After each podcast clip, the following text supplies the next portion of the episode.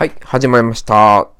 シェイン・エムズ・ポティブ・バイブス・レジオということで、いうことでですね、今日もやっていきたいと思います。本日はですね、小山隆介さんという方が書かれた在宅ハックスっていう本を読みましたので、えー感想を述べていきたいというふうに思います。えーまあ、ライフハッ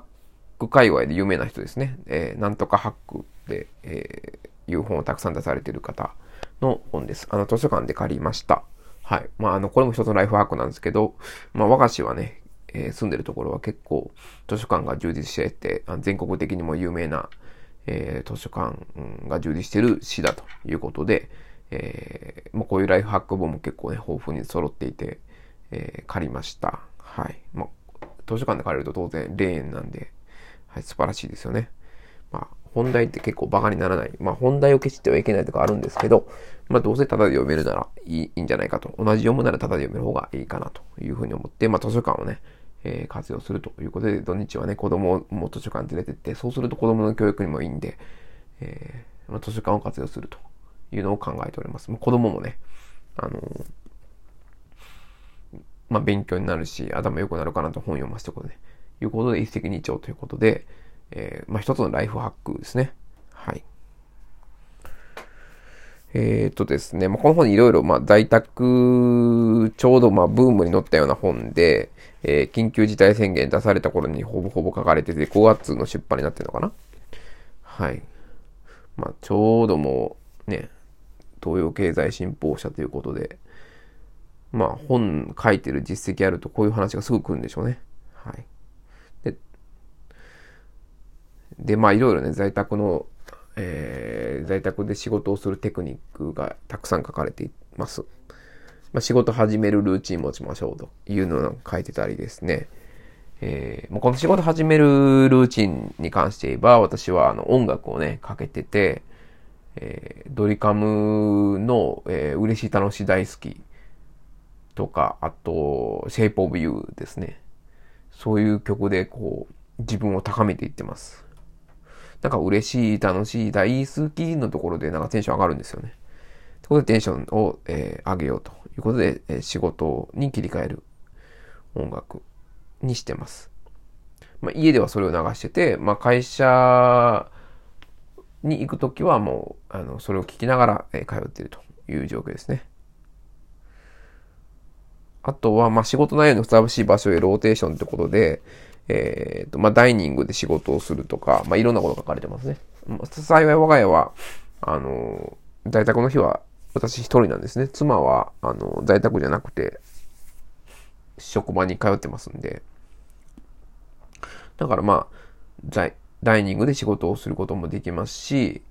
えーまあ、そんな広くないんでね、自分の部屋でする。ダイニング自分の部屋ぐらいですけどね。あと、まあ、この本に書かれたベランダとか、あの、公園とか、なんか書かれてますけど、まあ、風呂とかね、それこそ。まあ、ダイニングと、自分の部屋ぐらいですね。ダイニングはね、なんかまあ、食洗機回してるとか、なんか、ルンバ動いてるとかでうるさかったりするんで、時間帯によってはね、いけないですけど、まあ、同じ場所にずっと座ってるのも飽きてくるんで、まあ、そういうのも一つあるかなということで、で、まあ、ここの本でもう一つ思う方が、まあ、電話は NG ですよていうことですね。まあ、電話は在宅には向かないというか、まあ、確かにね、この、まあ、当時在宅始まった頃に、在宅がこんなに日本で始まったというか、この、まあ、緊急事態宣言出た頃によく言われたのは、その、上司が顔見えないからすぐ電話してくるとか、えー、ズームをずっとつけてないといけないとかですね。まあ、そういうアホなことが、えー、やってたんですけど、まあ、電話ってやっぱり1対1のコミュニケーションなんで非効率だというふうに、えー、語られてて、まあ、チャットだったら、あの、違う人入れたかったらすぐ入れることができると。その過去のやりとりも見れる、見させられると。いうようなことですね。を書かれてます。で、もう一つカンパしてるのはですね、これホリエモンも言ってたと思うんですけども、まあ、今の仕事とか在宅今労働の非同期化ですよと書いてます。要は、あの、オフィスにずっといて一緒にの時間帯を共有するとか、あるいは電話ってもう、とか会議とかって同じ時間帯にやるっていう意味で、まあ、要は同期してるってことですよね。で、チャットとかって非同期なんですよ。まあ、LINE とかもそうなんですけど、同じ時間に、まあ、やらなくていいと。まあ、他にもね、これ書いてるのはサブスク系の、まあ、Amazon プライムとか Netflix とかも、まあ、いつでも見れるっていう、見られるっていう意味で、テレビみたいな感じに反して、まあ、非同期なんですよね。時間的なね、ズレを、まあ、え、許す新しい働き方ですよっていうことをカンパしてますね。で、もう一つは、あの、小室よしえさんが紹介されてる朝メール、夜メールですね。これも紹介されてます。はい。なんか、うちの部署はね、これやってないですけど、うん、これはね、私が、まあ、課長になったら、私が課長だったらこれやろうかなと思ってるんですけど、えー、っと、まあ、残念ながら課長じゃないんで、こういう仕事のやり方的なのやつはね、え、できるだけね、自分よりに、自分が好きなよりに、えー、持っていこうとしてるんですけど、まあ、ね、マネージャーじゃないのに、そういうマネジメント的なやり方を押し付けると、ちょっとね、上司の立場も